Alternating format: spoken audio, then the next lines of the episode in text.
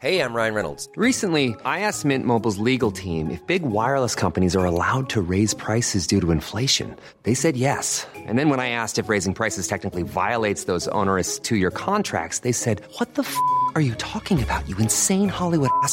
So to recap, we're cutting the price of Mint Unlimited from $30 a month to just $15 a month. Give it a try at mintmobile.com slash switch. $45 up front for three months plus taxes and fees. Promo rate for new customers for limited time. Unlimited more than 40 gigabytes per month. Slows. Full terms at mintmobile.com. Ahora inicia A la Una con Salvador García Soto. A la Una. Donde la información fluye, el análisis se explica y la radio te acompaña. A la Una con Salvador García Soto. A la Una. Comenzamos.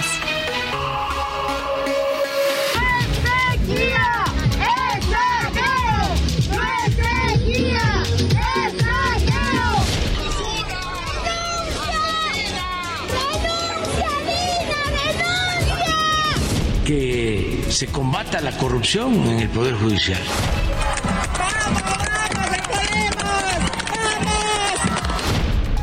Para competir la morena. Ah, claro que sí, a todos, todos pueden, todos pueden.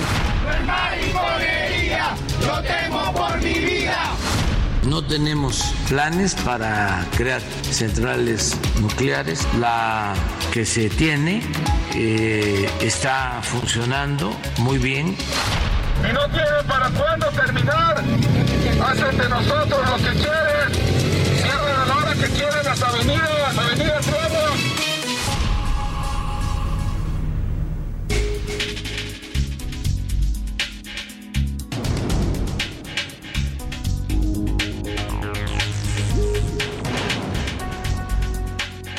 Una de la tarde con un minuto, una de la tarde con un minuto. Bienvenidas, bienvenidos a la una con Salvador García Soto en el Heraldo Radio. A nombre del titular de este espacio, el periodista Salvador García Soto y de todo este gran equipo, ellas y ellos, profesionales de la radio, de la información, de la noticia, de la producción. Yo soy José Luis Sánchez Macías y le vamos a informar en esta tarde del lunes, arrancando la semana, pero cerrando ya el mes, lunes 31 de julio. Terminamos ya el séptimo mes de este año y nos encaminamos ya prácticamente a arrancar agosto. Las vacaciones de verano están a todo lo que dan. Las diversas y los diversos lugares de playa, así como turísticos, están abarrotados aquí en nuestra República Mexicana. Y hay mucho que contarle en esta tarde, tarde de lunes, tarde veraniega y fin, fin de julio. Se nos va julio ahora sí. Hay mucho que platicarle luego de este fin de semana, largo fin de semana que nos dejamos de escuchar y nos dejamos también de ver a través de las diferentes formas que tiene usted eh, para comunicarse con nosotros. Pero es momento de informarle. Tenemos mucho que contarle. Tenemos en estos momentos 23 grados centígrados. Vamos a alcanzar los 25 aquí en la Ciudad de México.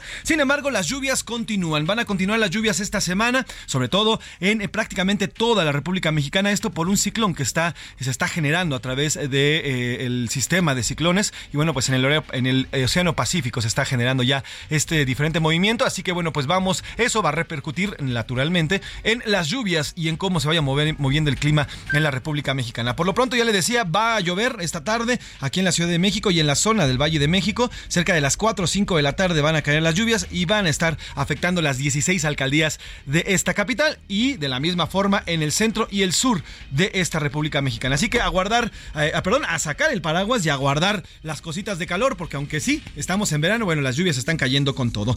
Este lunes la música se la vamos a dedicar, lunes de bajón, lunes de fin de mes, lunes arrancando la semana, lunes también de fin, eh, terminó el fin de semana y bueno, pues lunes de bajón, tenemos mucha, mucha música, ¿para qué? Para arrancar con todo el, el mes de agosto y terminar con muchos bríos también, Julio. Así que el lunes de bajón, ¿a usted le cuesta trabajo iniciar la semana? Bueno, pues hoy le vamos a poner música, canciones para que se motive y le dé con todo este inicio de semana y también este inicio de mes agosto. Y los temas se los voy adelantando. El que nada debe.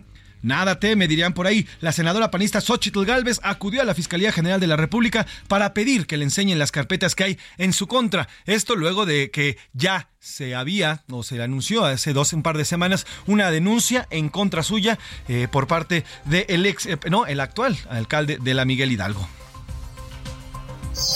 Y a mano, el presidente López Obrador aseguró que no le ha quedado nada, nada de ver a madres y familias de los desaparecidos. Aseguró que su gobierno ha atendido y ha satisfecho todas las demandas y todas las denuncias de estos familiares. Implacable. Autoridades de Alemania y Canadá buscan a María Fernanda y Carlos Tomás respectivamente. Le tendré la información más reciente de todo lo que ha ocurrido con estos mexicanos, que la semana pasada le informé. Este mexicano que se encuentra desaparecido en Canadá, también María Fernanda que se encuentra desaparecida en, en Alemania, y el caso de esta joven, una mujer, una joven de 27 años mexicana también, que habría sido violada multitudinariamente allá en París, Francia. Le tendré actualizaciones de todos estos casos y a la alza. La economía mexicana creció en 0.9% en el segundo trimestre del año. El PIB, el Producto Interno Bruto, ya suma tres semestres seguiditos al alza. Y todos pueden, como dirían por ahí, este fin de semana el presidente López Obrador afirmó que los semesistas Samuel García y Luis Donaldo Colosio pueden competir la Morena en el proceso electoral de 2024. Mire, el presidente le, está metiendo la mano en los procesos de todo mundo, ¿eh? O sea, no solamente opina el de, el de, eh, el de PRI, PAN y PRD con el Frente Amplio por México, sino también ahora está opinando también el de Movimiento Ciudadano. Así que bueno, pues, y obviamente pues está metidísimo en el de su partido. Así que el presidente López Obrador opinando de todos los procesos electorales, aunque no sean de su partido. Y en los curuleros de San Lázaro, hoy los curuleros eh, le van a cantar al retiro del GIEI, que ya le informé la semana pasada, dieron su último reporte, su último informe sobre la desaparición de los 43 normalistas. Y bueno, pues eh, ya el GIEI ha dejado esta investigación. Oiga, además le contaremos de la violencia. Otra vez Chiapas, Chiapas, San Cristóbal de las Casas. Hubo balaceras, hubo también eh, terror por parte de la población. La violencia implacable en el estado de Chiapas.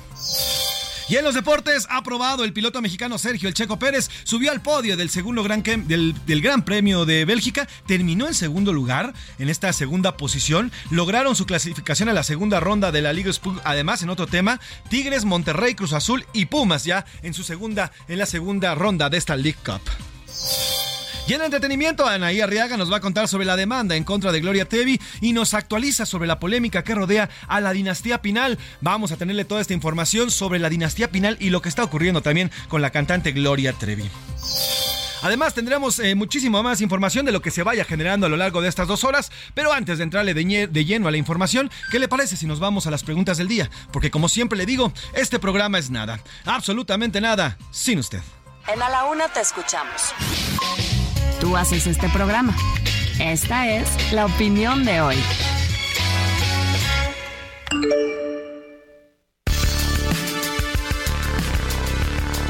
Una de la tarde con siete minutos, una de la tarde con siete minutos y tenemos las preguntas del día. En la primera que le hacemos, la economía mexicana ha crecido 0.9% durante el segundo trimestre de este año. Con esto, el Producto Interno Bruto ya suma tres trimestres a la alza. Eh, la pregunta que le hacemos en esta tarde de lunes, una pregunta que lleva Jiribilla además, sí, estamos creciendo, la economía está avanzando, ya lleva varios periodos en una alza mínima, pero al final alza. Sin embargo, bueno, pues en los bolsillos de los mexicanos, al parecer la historia es otra.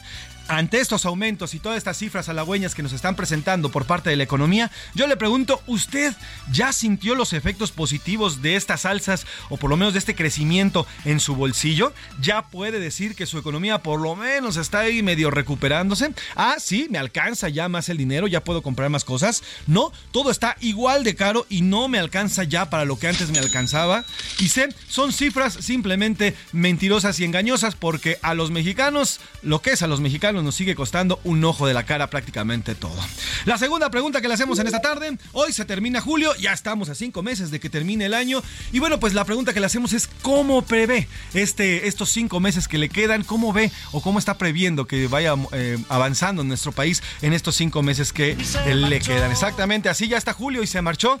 Bien, todo ha mejorado y esta segunda mitad pinta mejor, ya le decía, con estas cifras de economía, las cifras de la inflación y todo esto que al parecer va ya más o menos caminando. Bueno, pues bien, todo ha mejorado y esta es mi segunda mitad del pinta mejor. Mal, no ha, no ha ido o no ha sido como yo me imaginaba que hubiera sido un después del regreso con la pandemia. O sea, fue un mes más y ni bien ni mal. La cosa sigue exactamente igual que como arrancó este 2023. Ahí están las dos preguntas para este día: 5518 41 51 99, 5518 41 51 99. El teléfono para que nos marque, nos escriba, mándenos sus comentarios y también aquí los vamos a leer más al ratito en eh, la segunda hora de este programa. Como ve, pues ya están dichas las preguntas. ¿Qué le parece si nos vamos directo a un resumen? de noticias y luego le entramos de lleno a la información aquí en A la Una con Salvador García Soto. Barril sin fondo.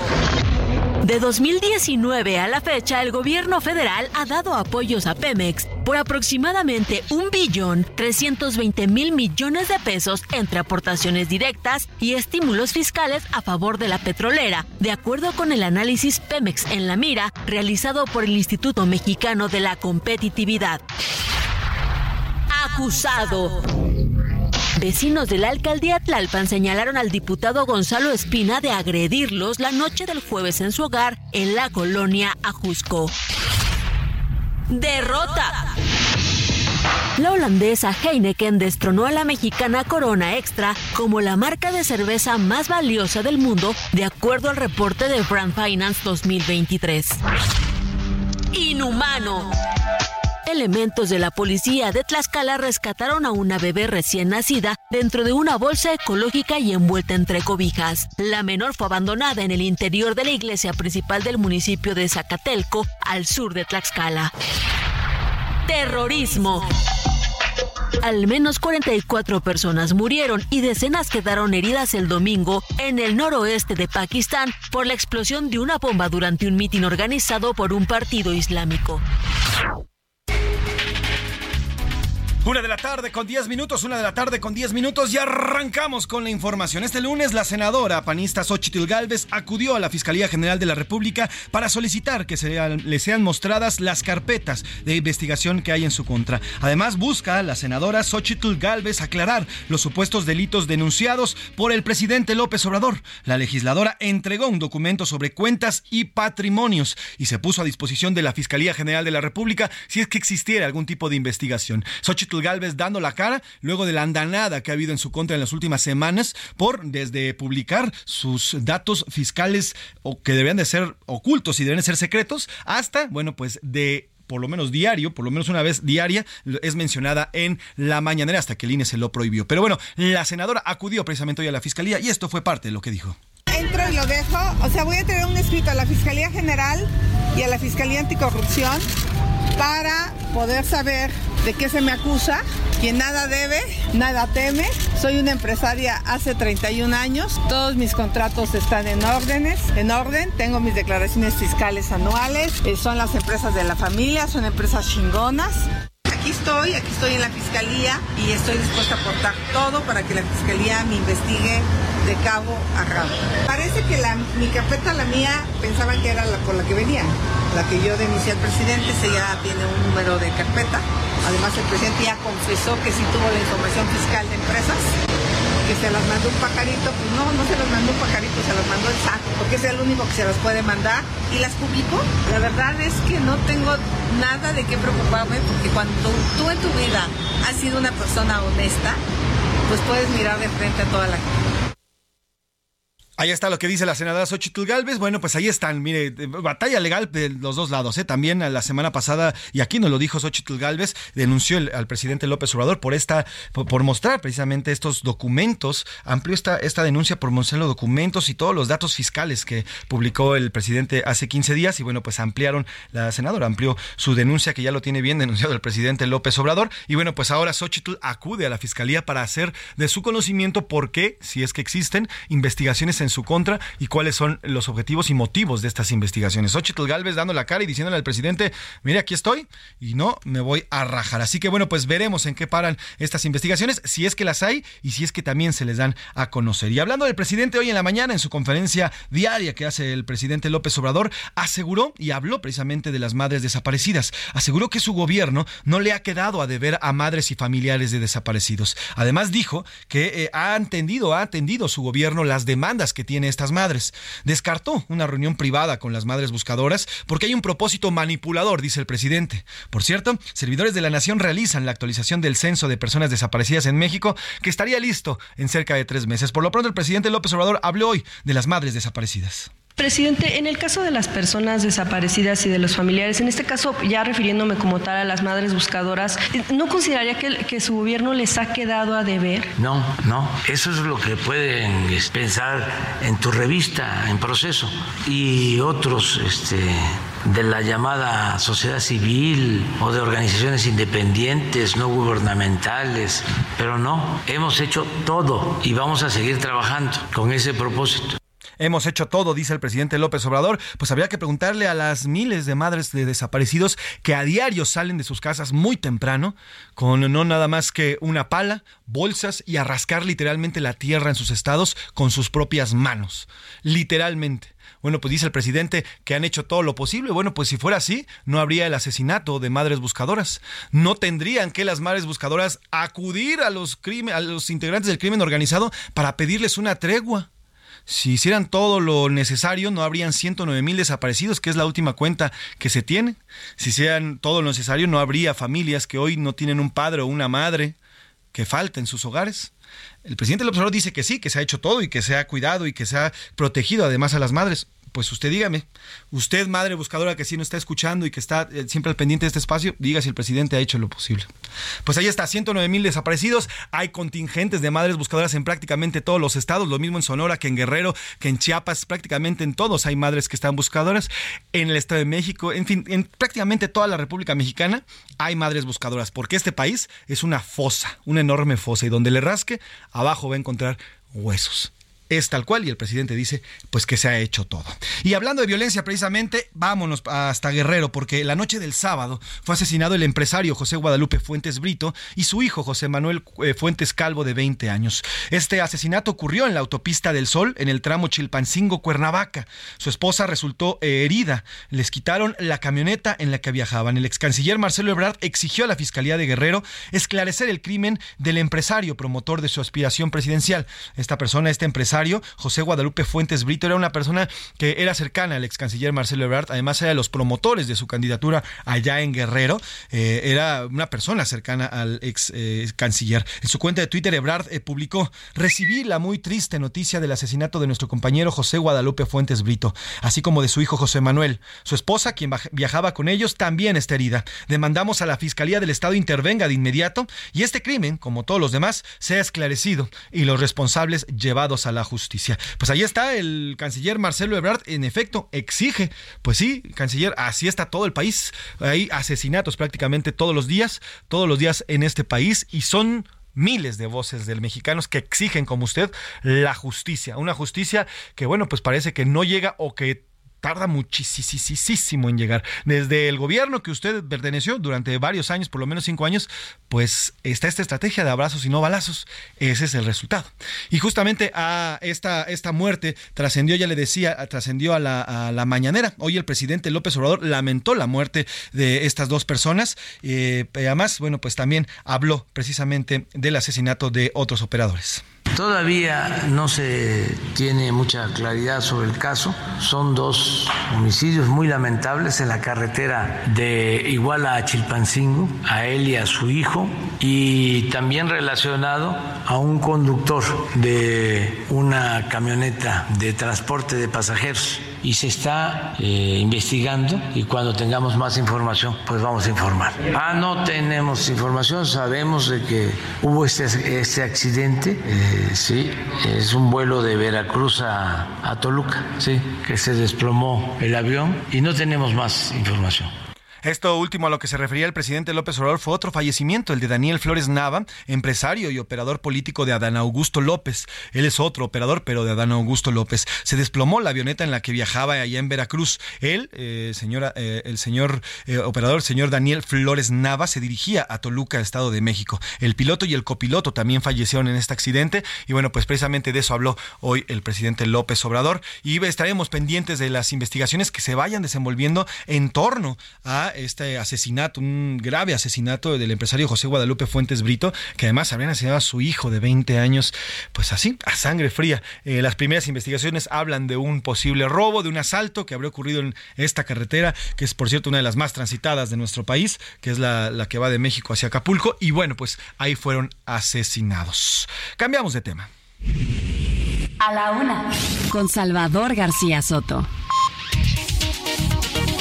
Una de la tarde con 18 minutos, una de la tarde con 18 minutos. Oiga, le hemos dado seguimiento puntual a, las a los diversos casos de mexicanos en el extranjero que han, eh, por angas o por mangas, han sido ya sea víctimas o en estos momentos se encuentran en algún tipo de, digamos, eh, un momento con, con, contrariedad, por así decirlo. Eh, vamos a ir paso por paso, caso por caso, y le vamos explicando. La Embajada de México en Bélgica informó que ya fue localizado el mexicano que fue reportado como desaparecido en Bruselas. Se trata de José Esquivel Franco, originario de Michoacán, que hoy atenderán en la sede diplomática para tramitar un pasaporte de emergencia. No tenían eh, noticias de él desde el 12 de julio, cuando lo vieron en la estación del metro de Malbec. Ahí, ahí fue la última vez que lo vieron. Hoy, afortunadamente, se sabe que ya está bien, está sano y salvo y va a ser, eh, va a ser revisado en la, en la zona diplomática de México, allí en Bélgica, además de que se le va a tramitar un pasaporte. En tanto, en tanto, en Alemania, María Fernanda Sánchez, este caso que aquí le contamos la semana pasada, esta estudiante desaparecida en Berlín desde el 22 de julio, sus familiares han solicitado que difundan su ficha de búsqueda en todos los, los medios posibles. Además, eh, eh, en todos los medios posibles, porque además, ya le decía, no se tiene información de dónde está María Fernanda. Salió de su casa o la sacaron de su casa, no se sabe, y al final dejó su celular, no salió con su celular y del 22 de julio no se conoce absolutamente nada. Ya los padres de, María Fernanda se encuentran allá en Alemania y bueno, pues eh, la búsqueda continúa. Han prácticamente tapizado todo Berlín con la fotografía de María Fernanda y en redes sociales también hay una enorme campaña. Diferentes colectivos y colectivas de hispanos y de mexicanos allá en Alemania también han unido fuerzas para encontrar a esta joven. Que por cierto, eh, hay un dato, un dato importante. En el 2021, 2022 y 2023 hubo un aumento de violencia de género en Alemania. Hay un, el año pasado se registraron más de 126 feminicidios. Uno pensaría que Alemania es un país bastante tranquilo por ser primer mundo y demás, pero hay un alza, y aquí nos lo también el embajador de México en Alemania la semana pasada, hay un alza importante en el tema de violencia de género. En el otro tema, bueno, pues en Canadá también están tratando de localizar a Carlos Tomás Aranda, otro mexicano eh, desaparecido. Él es originario de Tlaxiaco, Oaxaca, y viajó por cuestiones de trabajo. Lo buscan en la Columbia Británica. Milka Ramírez eh, nos platica precisamente de todos estos, de todos estos casos que hoy, hoy nos tiene y tiene precisamente a la, a la diplomacia mexicana, bueno, pues trabajando por encontrar ya sea algunos jóvenes o también para obtener justicia para algo más. Milka Ramírez nos cuenta. Buenas tardes, José Luis. La desaparición de María Fernanda el pasado 22 de julio en Alemania llegó a la mañanera. El presidente López Obrador informó que pedirá apoyo al presidente alemán para intensificar las búsquedas de la joven de 24 años. Esto luego de que sus familiares solicitaran el apoyo para que la búsqueda de Fernanda tuviera aún mayor difusión. Mientras tanto, las autoridades alemanas la buscan en ríos y lagos, además de por tierra. De acuerdo con las autoridades berlinesas, Fernanda se encontraba en una situación psicológica de excepción. Sin embargo, los familiares no saben a qué se refieren con este calificativo. Otro caso es el de Carlos Tomás Aranda, quien está desaparecido desde inicios de julio. Su hermano Josué Aranda y su madre se han movilizado aquí para pedir a las autoridades mexicanas que ejerzan presión para encontrar a su familiar. El padre del joven está en Canadá buscando a Carlos. El mexicano llevaba un mes en Canadá cuando desapareció y estaba trabajando para ampliar su experiencia ya que estudió turismo en la Universidad Autónoma de Oaxaca. Un caso a destacar es el de Josué Esquivel Franco, otro mexicano que estaba desaparecido en Bélgica desde el 13 de julio cuando tuvo un accidente y fue trasladado a un hospital. Este fin de semana fue localizado con vida. Esta es la información.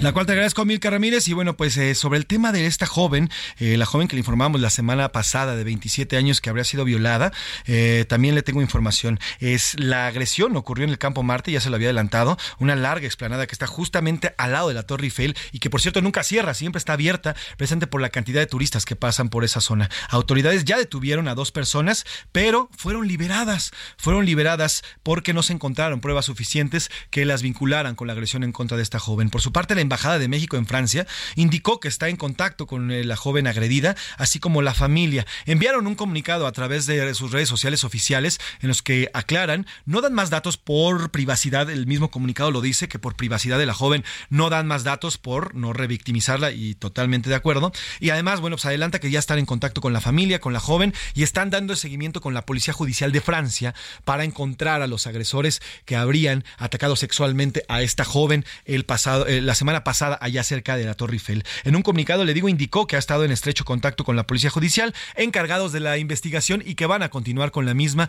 para llevarlas para llevarlas a cabo en este en este tema. Así que bueno, pues ahí están los temas de los mexicanos. Le estaremos dando seguimiento puntual para ver qué está ocurriendo con cada uno de ellos y en cuanto exista información nueva se los traemos aquí en en a la una. Oiga, por cierto, cambiando de tema rapidísimo, algo que nos comentaba Laura en este resumen, eh, la cerveza, esta cerveza, famosa cerveza Corona, que es una de las cervezas más vendidas del mundo, acaba de ser destronada. Fíjese, es un dato que está, que está saliendo en estos momentos. La holandesa Heineken destronó a la mexicana Corona Extra como una de las marcas de cerveza más valiosas, de acuerdo con el reporte Brand France el 2023. La Corona era hasta este año una de las cervezas más tomadas y bebidas en todo el mundo. En prácticamente los cinco continentes se consumía. Hoy, Heineken, que por cierto es dueño de la Corona, ya se ha convertido en la cerveza más consumida en el mundo. Ni hablar, nos han desbancado. Vámonos eh, con música, vamos a arrancar esta música motivacional para arrancar con toda esta semana y esto es Happy de Pharrell Williams 2014. Trépale milis, vamos a ponernos happy.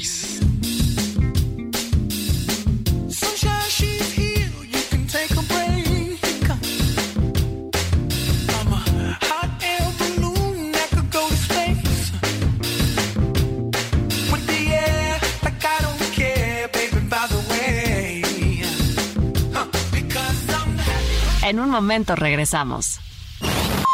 Ya estamos de vuelta en A la Una con Salvador García Soto. Tu compañía diaria al mediodía.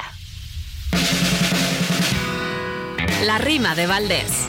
¿O de Valdés la rima?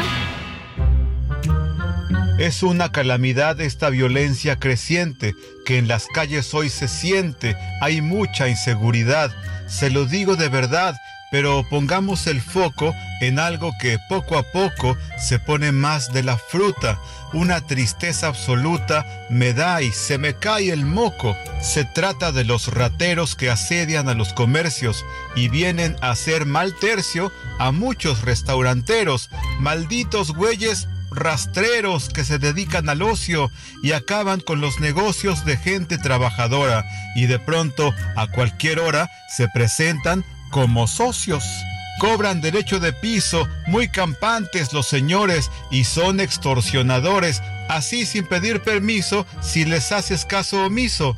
Te roban y peor te tratan y en esto no hay quien se raje, porque si lo haces, te matan. Es muy probable, carnales, que su lugar favorito de comida esté maldito por los dichos criminales. No importa que sean tamales, se han metido en todos lados, hasta los dientes armados y nosotros, indefensos. Hay políticos, qué mensos, estamos todos rodeados. La experta en terapia de sueño Shelby Freeman Harris afirma que los lunes son días pesados ya que tenemos jet lag social, debido a que en el fin de semana nos relajamos y rompemos la rutina. Esto provoca que la noche del domingo al lunes sea la noche en la que peor dormimos y a su vez esto provoca que estemos de peor humor.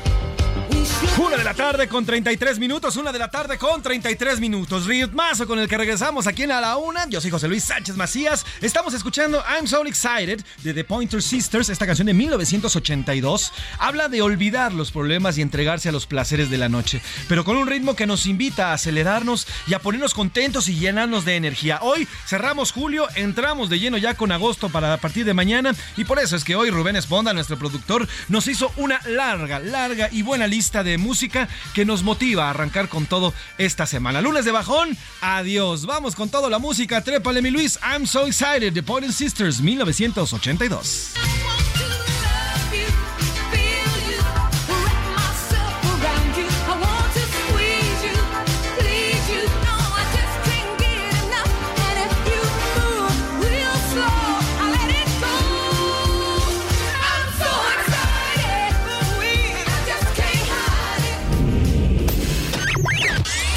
Último minuto en A la Una, con Salvador García Soto. La Universidad Nacional Autónoma de, México, la UNAM, ha hecho una advertencia en el tema del COVID. El COVID continúa siendo parte de nuestra vida y continúa afectando a nuestra vida. Así que hay un comunicado que está lanzando en estos momentos la UNAM. Milka Ramírez, cuéntanos qué dice la máxima casa de estudios en torno al COVID y a, esta enfermedad que nos ha afectado en los últimos años. José Luis, ¿cómo estás? Buenas tardes. Sí, la universidad dice que en caso de que presenten síntomas, creo que ya todos los conocemos, tos, gripa, escurrimiento nasal, dolores de cabeza, cuerpo cortado, fiebre las personas deberán de aislarse de 3 a 5 días. Además dice que en caso de presentar síntomas de enfermedad respiratoria deben de utilizar en todo momento el cubrebocas, procurar una adecuada higiene tanto individual como del mobiliario en las instalaciones y dice que además en, eh, si existe uno o más casos simultáneos en una misma área de trabajo o actividad académica, se debe promover activamente la ventilación, incentivar el uso de cubrebocas en espacios cerrados y que los contagiados, ya les había dicho, se aíslen de tres a cinco días. Y es que, José Luis, de acuerdo a la UNAM, al 25 de julio de este año existían 258 casos positivos diarios y una defunción también diaria. Sin embargo, hace tres semanas se contabilizaron 372 casos positivos y dos defunciones, mientras que la Secretaría de Salud dice que hay 3.558 casos activos, también con corte al 25 de julio de este año. Oye, y una recomendación que hace importante la UNAM eh, para todos, no solamente para aquellos que no están los que están contagiados, sino también para los que no están contagiados, Milka, el tema del cubrebocas. ¿Qué dice la UNAM? Sí, dice que se usa el cubrebocas al permanecer con varias personas durante más de 30 minutos en lugares cerrados con poca o nula ventilación. Es decir, la UNAM nos está recomendando nuevamente eh, utilizar el cubrebocas, utilizar el cubrebocas en lugares cerrados donde estamos conviviendo con muchas personas durante más de media hora. Es la recomendación que hace la UNAM, ¿correcto? Así es, José Pues no está de más, hay que tomar nota y a tomar precauciones. Sí, está, está abriendo, está precisamente está eh, creciendo este número de contagios. No sé si usted ha tenido o ha conocido a alguien que se haya contagiado. Yo sí escuché un par de personas que habían, se habían contagiado recientemente de COVID-19. Digo, ya es una enfermedad mucho menor, ya es, no es lo que estábamos y lo que vimos en 2021, 2022. Ya está, está, se está convirtiendo en una enfermedad endémica, como dice el productor exactamente. Sin embargo, todavía causa estragos y todavía es muy volátil, todavía puede contagiarse rápidamente. Exactamente, José Luis. Y bueno, algo que sí me ha llamado la atención también es, aparte del COVID-19, que no sé si les ha tocado, pero las personas que se están enfermando de gripa, de catarro o de infecciones en la garganta, pareciera que los síntomas son como mucho más fuertes, con cuadros parecidos a lo que fuera el COVID también, incluso con temas de, de diarrea, de pues síntomas más específicos del COVID, aunque no es COVID. Entonces, sea una gripa o sea coronavirus, hay que cuidar. Hay que cuidarse, bueno, pues y atender las recomendaciones de los expertos, hay que tener las recomendaciones sobre todo de la UNAM en este eh, estas recomendaciones que nos hace a través de este comunicado. Así que gracias, Milka. Gracias, José Más ratito platicamos. Vamos a otros temas. A la una, con Salvador García Soto. Una de la tarde con 37 minutos, una de la tarde con 37 minutos. Oiga, la economía post-COVID comienza poco a poco, pian pianito a recuperarse. Hoy el INEGI informó que la economía mexicana tuvo un crecimiento de 0.9% en el segundo trimestre de este año. Esto respecto a de enero a marzo. Así el Producto Interno Bruto suma ya nueve trimestres al alza. Para que nos explique estas, eh, estas cifras y lo que ha anunciado hoy el INEGI, saludo con muchísimo gusto a Yasmín Zaragoza, y es eh, compañera reportera, eh, periodista de la sección Mercados de El Heraldo de México. Jazz, cuéntanos qué, informó el día de hoy el INEGI y cómo va esta pues ya continua alza en nuestra economía. Buenas tardes, Jazz. Hola, ¿qué tal? José Luis, te saludo a ti y al auditorio. Pues sí, como bien informas, hay un eh, ligero crecimiento en este primer en este segundo trimestre del año con 0.9% en comparación con los primeros meses de este 2023. Eh, te diré que la economía mexicana reportó también un avance de 3.6% al cierre del segundo trimestre del año en comparación con el mismo periodo de 2022. Esto según la estimación oportuna del Producto Interno Bruto del Instituto Nacional de Estadística y Geografía. En su comparación anual, el indicador que es previo al dato definitivo del PIB que se dará a conocer el próximo 29 de agosto, mostró un impulso de las actividades terciarias que son las dedicadas al comercio, servicios y turismo, con un crecimiento de 4.1% en comparación con los meses de abril y junio de 2022 y respecto a las actividades secundarias ligadas a la industria, manufactura y construcción, estas aumentaron 2.6%, mientras que las actividades primarias, que son las dedicadas a la agricultura y ganadería, avanzaron 2.5%. Todo esto, eh, a estas actividades en el segundo trimestre en comparación con el mismo periodo de 2022. Esto es en su comparación anual.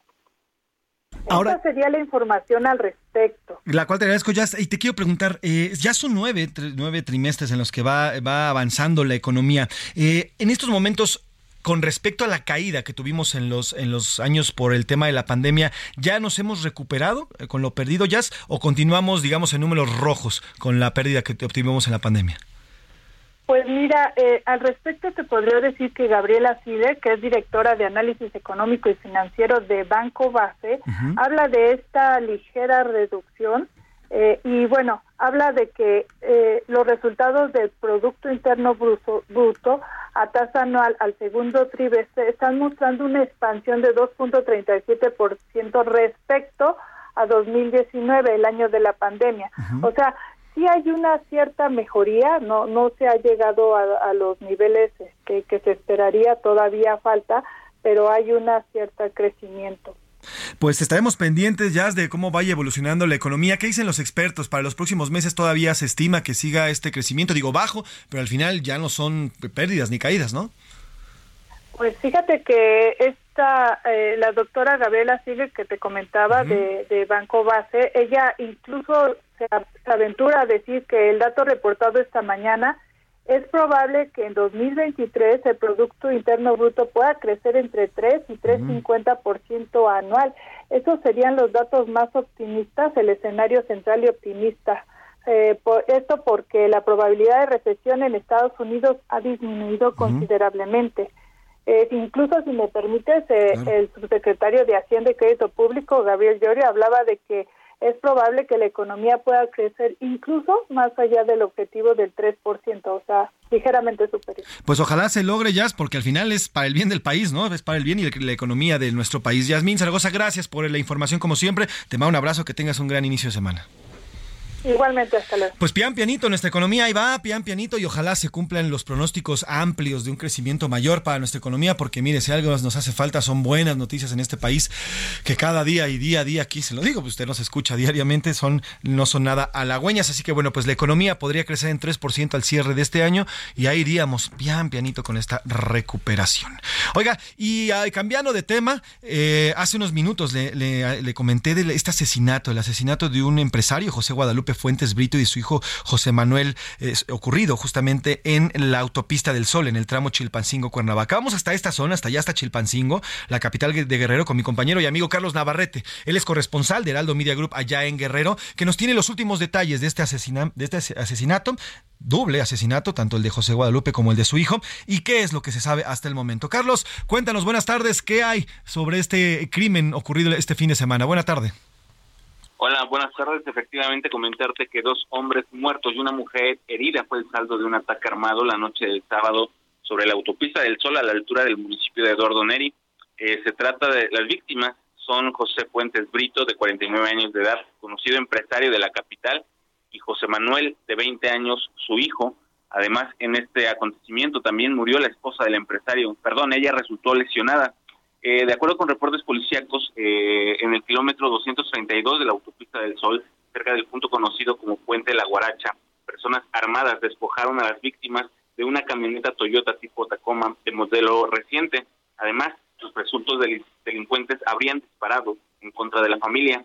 Se conoció que el empresario muerto también era promotor en la región centro de Guerrero de la candidatura de Marcelo Ebrard por la presidencia de México, quien incluso en la noche que se conoció este, este acontecimiento a través de sus redes sociales, Marcelo Ebrard demandó justicia por el asesinato de su compañero. Mi reporte.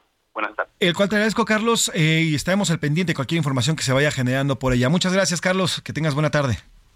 Buenas tardes. Y precisamente para hablar de este tema, porque eh, ha, ha, simbrado fuerte este asesinato allá en Guerrero y también en el cuarto de guerra del señor Marcelo Ebrard, bueno, pues vamos a platicar con Juan Angulo Osorio. Él es director del periódico Sur allá en Guerrero eh, y para platicar precisamente de este tema. Don Juan Angulo, ¿cómo está? Buena tarde.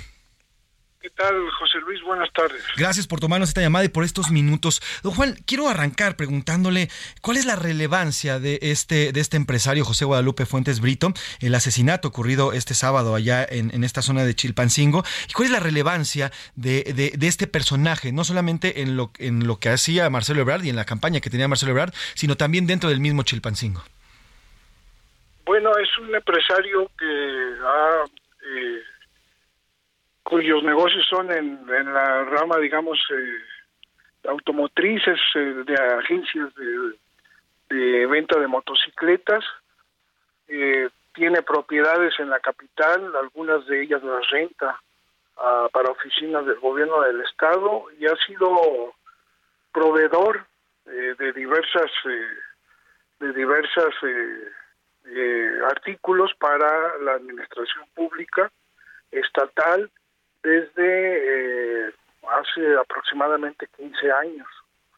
Eh, no es de no es de Chilpancingo, es como otros muchos empresarios de, pueblos de la sierra o de municipios vecinos de la, la capital.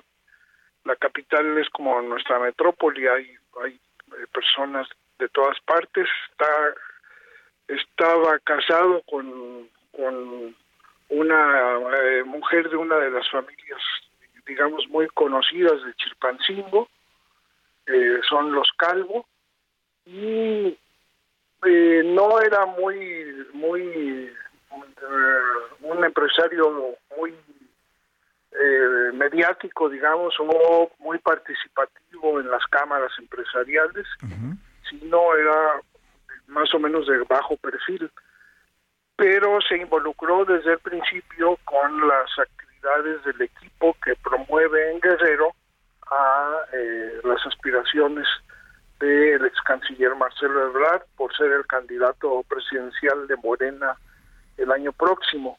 En las elecciones del año próximo eh, era muy cercano en este contexto con otro empresario que murió hace un par de meses, Luis Walton Augusto, fue senador Uh -huh, claro. de la República, fue eh, candidato a gobernador también, eh, y eh, es la única, digamos, participación política que se le conoce a, a, a, a este empresario, asistía a los eventos, a uh -huh. Las actividades, no era tampoco en estas un, un empresario que se distinguiera por sus participaciones, sus propuestas, sus opiniones, pero bueno, hoy estamos dándonos cuenta que sí, efectivamente, eh, era un empresario de peso en la capital, sí. muy cercano al gobierno de la actual, de Evelyn Salgado, uh -huh. de, del partido Morena también.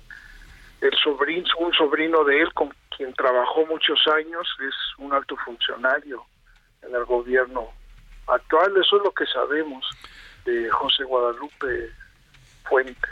Ahora, don Juan, ¿se sabe qué, se, sabe de las investigaciones? Se habla de un asalto porque les quitaron, les quisieron quitar la camioneta. ¿Esto fue así o hay alguna otra línea de investigación que se esté ya retomando eh, que tenga que ver, no sé, tal vez con sus eh, acercamientos políticos o con otro tipo de actividades?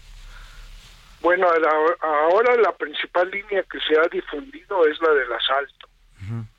Eh, eh, tiene algo de asidero porque es un tramo entre la caseta de Paso Morelos y Chilpancingo donde han ocurrido con frecuencia este tipo de asaltos de automovilistas que conducen vehículos similares a los que llevaba la víctima el sábado por la tarde noche en que ocurrió su, su asesinato eh, pero no se puede desligar del contexto de violencia en Chilpancingo, que ya dura eh, un mes, un poco más de un mes. Eh,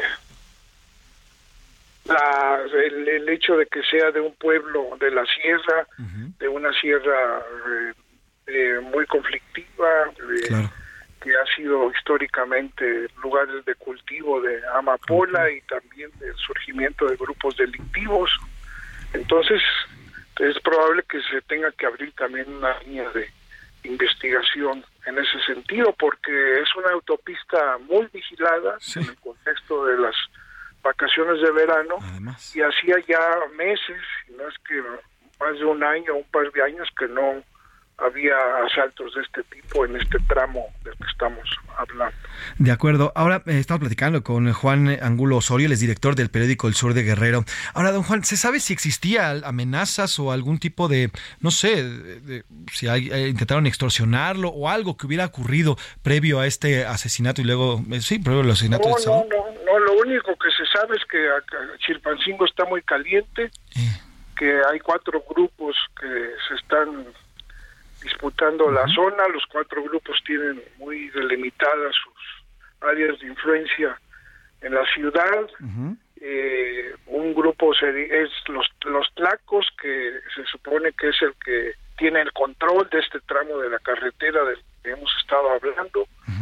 Eh, los ardillos que controlan del sur eh, de la ciudad, los jaleacos, es el pueblo de donde era este empresario, Jaliaca de Catalán, así les llama a un grupo delictivo, tienen control en la zona eh, poniente de, de, la ciudad y otro grupo nuevo que también es de la sierra, que les dicen los M, que controla otra parte de la ciudad. Ese es el contexto en que ocurre este asesinato. Juan, estos... es muy probable que sea realmente un asalto, pero también la autoridad tendría que eh, tomar en cuenta otras líneas de investigación, seguir otras líneas de investigación. Claro, y se inscribe en estos meses y en estas semanas que ya nos ha platicado Juan de la violencia que se ha vivido ahí en la capital de Guerrero, ¿no? Sí, claro. Sí, sí, pues, eh, acuérdate de las, las, las siete personas dejadas, los cuerpos mutilados de siete personas, la irrupción violenta de más de tres mil campesinos dirigidos por un grupo delictivo, los asesinatos de choferes eh, con dentro de sus unidades calcinados, calcinadas. Eh, ayer todavía hubo un asesinato más en Chimpancingo. Entonces sí, es, en este contexto es que se inscribe este acontecimiento. Ahora, precisamente, don Juan, yo quiero preguntarle al respecto de este tema. Ya nos habló de estos cuatro grupos, los tlacos, los ardillos, los jaliacos y los M, que se están disputando esta zona allá en Guerrero. Eh, ¿esto, ¿Esto viene o explota o comienza a, explotar con la llegada de un nuevo gobierno a, Guerrero o ya se veía venir desde el, desde el gobierno anterior esta, esta violencia creciente, sobre todo en Chilpancingo? Sí, bueno, eh, es, ya es una violencia vieja es una violencia vieja que eh, se ha recrudecido porque eh, desapareció el cártel hegemónico que era el cártel de los Beltrán Leiva después de que fue abatido por la Marina en Cuernavaca a fines de 2009. Eh, se pulverizaron los grupos, Guerreros Unidos en Iguala, que implicado en la desaparición de los 43 normalistas, y estos grupos de Chilpancingo, todos en un momento eh, fueron parte del cártel de los Beltrán Es decir, no es un fenómeno nuevo, pero al parecer como que eh, la caída del precio de la amapola los está llevando a todos a actividades de extorsión, de control territorial, eh, y esto es lo que está detrás eh, la violencia, la ruptura a lo mejor de acuerdos recientes que hay tenido de que no no este ocupar el, terreno el territorio de otros. Eh, no es nuevo lo nuevo es que sí se ha recrudecido la violencia este, llegamos ya nunca hemos estado fuera de los 10 estados más violentos de, México pero pasamos ya del 9 al séptimo en, par de años, entonces eso indica que ha habido un retroceso en, esta materia. Pues sin duda. Y estaremos pendientes, don Juan, de todo lo que vaya ocurriendo. Le agradezco estos minutos y si me permite, mantenemos en comunicación, ¿le parece? Sí, claro, claro, a la orden, José. Muchas gracias. Pues ahí está Juan Angulo Osorio, el director del periódico Sur de Guerrero. Importante, importante porque este es el panorama que se está viviendo allá en el estado y sobre todo en Chilpancingo, que lleva ya varias semanas convulso. En medio, pues aquí nos explica don Juan Angulo, de esta afrenta, de este enfrentamiento que hay entre los tlacos, los ardillos, los jaliacos y los M. Cuatro grupos del crimen organizado que eh, serían o habrían salido de los, de, ya nos dijo también aquí don Juan, el tema de los Beltrán Leiva habrían salido estas personas y creado estos nuevos grupos delictivos que son los que se están peleando por el control de Chilpancingo. Y bueno, pues en medio de esto ocurrió precisamente este asesinato de Juan eh, perdón, no, el asesinato de José Guadalupe Fuentes Brito, el empresario y de su hijo José Manuel, además de que su esposa resultó herida. Pues ahí está el tema, nos vamos a ir a la pausa, la primera hora se nos fue bastante rapidísimo, vámonos con Brindo de Mario Bautista 2022, el cantante mexicano Mario Bautista lanzó este tema el año pasado para conmemorar a los que ya no están con nosotros, pero también a los que nos quedamos, invita a brindar por la vida y seguir luchando, porque esto, de eso se trata la vida, de seguirlo, de seguir luchando. Trépale mi Luis, brindo por Mario Bautista. Hoy brindo por la muerte, por aquellos que no están aquí presentes, pero que están en nuestra mente. En un momento regresamos. Ya inicia la segunda hora de A la Una, con Salvador García Soto. A la Una. Donde la información fluye, el análisis se explica y la radio te acompaña. A la Una, con Salvador García Soto. A la Una Comenzamos. Para la mayoría de las personas, el lunes es el primer día de la jornada laboral, por lo que las exigencias laborales y familiares imponen su ritmo. Por ello, para nuestro cerebro, es inevitable compararlo con el tiempo de ocio que acabamos de dejar atrás el fin de semana, lo cual a veces nos desmotiva. Pero no te preocupes, lo normal es que a lo largo del día te sientas mejor y dejes atrás esa pesadez.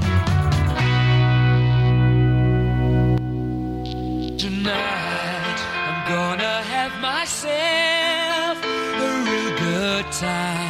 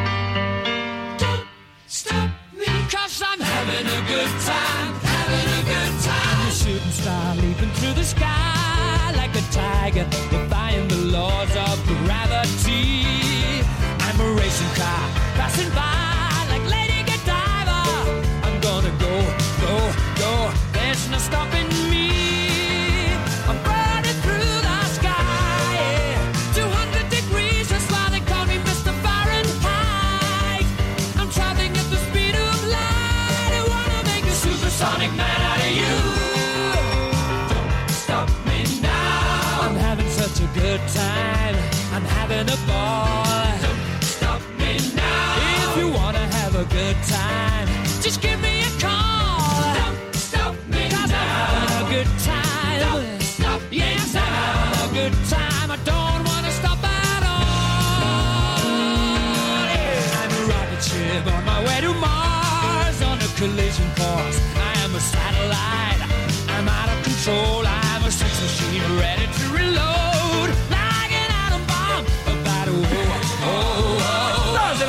Con dos minutos, dos de la tarde con dos minutos. Bienvenidas, bienvenidos a la una con Salvador García Soto en el Heraldo Radio.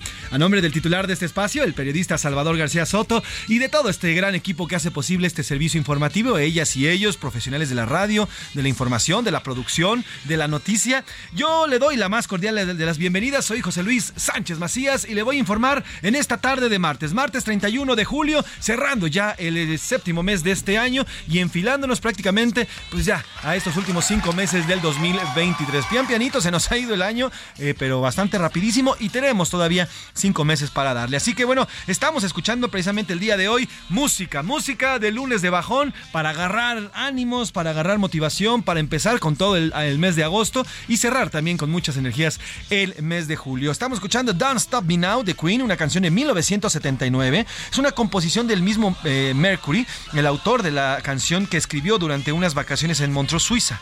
Para muchos, esta canción habla de olvidarse de los problemas y salir a disfrutar de la vida. Hoy en día es de las canciones más escuchadas y reconocidas de la banda, además de una de las favoritas de los fans y que es utilizada en muchos momentos de motivación. Dice, no me detengas ahora, no me detengas ahora porque no podrás. Así que así hay que verlo y así es como tenemos que actuar en esta vida. Hay que decir que nada, nada nos puede tener y echarle todas las ganas del mundo. Trépale, mi Luis, Don't Stop Me Now, The Queen. Shooting star leaping through the sky like a tiger, defying the laws of gravity. I'm a racing car passing by like Lady Godiva. I'm gonna go, go, go. There's no stopping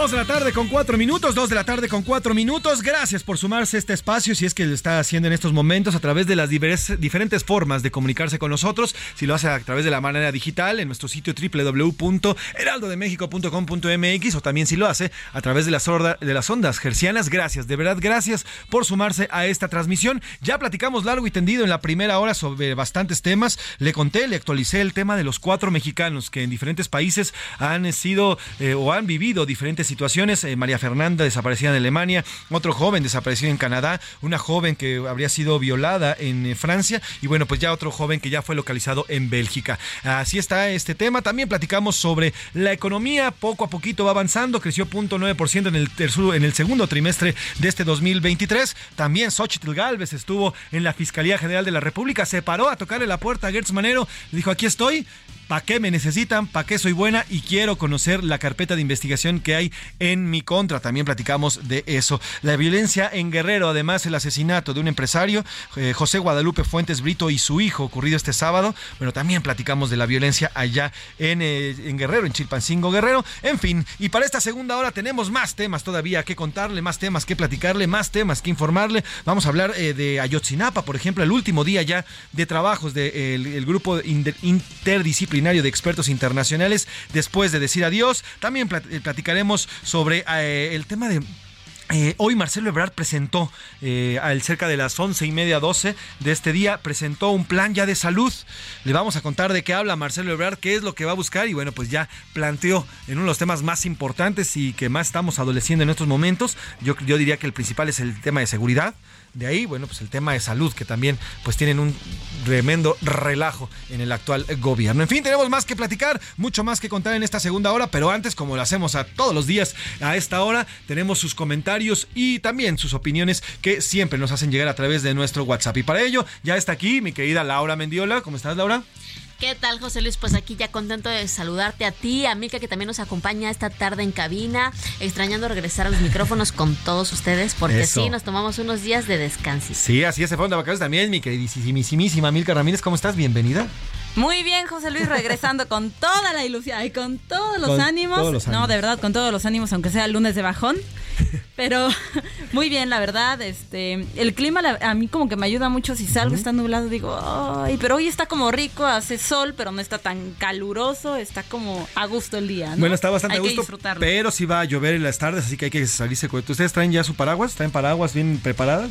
Sí, yo en el coche ya estoy Eso. ahí preparada hasta con pantalón y chamarra y otros tenis por, por aquello de la inundación. Exactamente. ¿Y tú, Mil? La verdad es que no, espero que no, que no se inunde porque salgo en la noche, así que por favor, Tlaloc, ten compasión de mí, pero híjole, no sé, he estado disfrutando un poquito, digo tampoco que sea un diluvio, pero cuando está lloviendo como ligerito, Sí, claro. estoy disfrutando bastante salir y que me caiga como el agua, el chipi chipi. El llamado exacto, chipi dice el chipi. Sí, digo, productor. está bonito, pero bueno, ya las lluvias que están cayendo por ahí de las 6, 7 de la tarde son unos tremendos tro- tormentones. Que mira, aquí en la Ciudad de México, como en otras grandes metrópolis como Guadalajara, como Monterrey, eh, llueve tantito y todo, todo el, el arroyo vial, bueno, se vuelve un desbarajuste.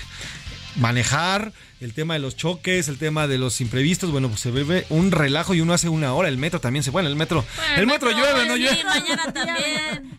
llueve adentro del metro, que es diferente. Sí, exacto, ya el metro, el metro, ya debería tener ese claxon mejor. Y bueno, el, el metro lamentablemente es que llueve o haga sol o, o neve o sea lo que pase, pues siempre tiene bronca. Pero fíjate que yo no entiendo, de verdad, no entiendo por qué, ok, está lloviendo, hay que manejar con mayor precaución, pero no entiendo por qué se hace tanto tráfico. O sea, cuando hay un accidente, bueno, pues hubo un accidente, ¿no? Desafortunadamente, pero cuando no, nada más veo a la gente manejar increíblemente lento. Y digo, pero por, qué? ¿Por, precaución, sí, por miedo, por precaución la gente maneja más lento, pero sí también luego hay accidentes y ahí uno va de chismoso, ahí están, está pasa al lado del accidente y le baja y eso provoca tránsito también. Bueno, manejen con precaución, pero no exageren, por favor. Exacto, manejen con precaución y bueno, pues eh, dicho lo anterior, ¿qué les parece si hacemos la pregunta del día? Bueno, primero, ¿vienen descansaditas las dos? Así es, como no, cerrando un mesecito, la verdad, cerrando un mesecito muy productivo. Sí, bastante productivo, bastante productivo, bastante echado para adelante y descansada. Sí, claro, claro. Yo, híjole, es que ya saben cómo soy yo, pero termina julio, empieza agosto. Cuando inicia septiembre, yo digo ya se acabó el año. Entonces, para mí, ya está ya casi terminándose el año, así que vamos a prepararnos para un buen cierre de año. Bueno, lo que sí es que entrando ya septiembre, entonces sí ya estaremos a un año exacto de que concluya el gobierno de López Obrador, ¿eh? Porque recordemos que este presidente López Obrador va a ser el primero, después de la, de la reforma, que entregue el gobierno el, el 30 de septiembre, para que el presidente, el próximo presidente del año que viene, comience su mandato el primero de octubre. Entonces ya estaríamos, y no el primero de diciembre como estamos acostumbrados. Entonces ya a partir del próximo año, pues ya, bueno, a partir de septiembre ya sea un año exacto para que se acabe el gobierno de López Obrador y empiece ahora sí la contesa. Y no es por intrigar, pero pues septiembre es el mejor mes del año. Es correcto, yo coincido plenamente. Bueno, eso es porque son cumpleaños las dos y las estaremos celebrando en su momento y también nuestra patria es el cumpleaños el 16 de septiembre, ¿cómo no? Así que bueno, también estaremos celebrando. Por lo pronto, dicho lo anterior, ¿qué les parece si hacemos la pregunta del día y después vamos a leer los comentarios y las llamadas? ¿Qué les parece que preguntamos? ¿Qué dice el público? ¿Y qué dice el público, Milka? Ahí tiene los mensajitos. Cuéntanos. Buenas tardes, José Luis. Aquí andamos iniciando la semana escuchando el programa. Los saluda Samuel desde Hermosillo. Saludos, Samuel, hasta allá, hasta Hermosillo. Sonora que qué calor estar haciendo por allá. Saludos, saludos, saludos. Muy buenas tardes. Muy buenas tardes, soy Juan Manuel de Iztapalapa. Solo quiero comentar la falacia en la que vive y tienen bobados el presidente a algunos mexicanos. Su sistema de salud de Dinamarca en realidad está como el de la primera mitad del siglo pasado. Mi madre de 80 años asistió a la clínica 120 del IMSS y faltaron cuatro doctores. Aún no le dan consulta y todavía tiene que pasar a curación. Está ahí desde las 8 de la mañana, todavía no sale y yo creo que si bien le va, va a salir como a las 4 de la tarde. Saludos y abrazos. Imagínese, imagínese un sistema de salud. es, su madre, nos dice? ¿Su madre? Sí, su mamá. Desde las 8 de la mañana está ahí la señora. En la clínica 120 y no hay quien la atienda. No hay quien la atienda, la señora. Y ahí está. Imagínese, ese es uno. ¿Cuántas personas, cuántos mexicanos están así en todo el país mm, ahorita? Mm, Imagínense. Buenas tardes a la una. Saludos desde Oaxaca, Patricia Fernández. A la pregunta uno, yo digo que son cifras mentirosas sobre el alza de, de la economía en México. Y a la pregunta dos, dice que le va mal, que todo sigue exactamente igual. Pues eh, mire, como aquí dice Salvador también siempre, todas las oportunidades son oportunidades de cambio y de hacerlo mejor y de echarle ganas y no, y no tirarse. Y por eso también pusimos aquí música motivacional, música de lunes de bajón para echarle con todo. Y bueno, pues yo sé y nos está diciendo que le ha ido mal, pero bueno, vamos a echarle ganas, ¿qué le parece? Y vamos a echarle para adelante para tener un mejor cierre de año. ¿Por qué no? Y no lo vean como yo, todavía faltan cinco meses del año. todavía faltan cinco meses, todavía faltan cinco meses. Y en cinco meses, mire, la vida, dice mi papá, la vida te cambia en un minuto. Y sí, en un un minuto tu vida puede cambiar drásticamente. Ahora imagínense en cinco meses todo lo que puede hacer. Bueno, pues el tiempo, hay más tiempo que vida, dirían por ahí. Y todo para bien. Y todo para bien, sí, claro. Hola José Luis y equipo de A la Una, soy Alberto de Colima. El presidente se ha negado a recibir a las madres buscadoras mexicanas, solamente ha recibido a una argentina.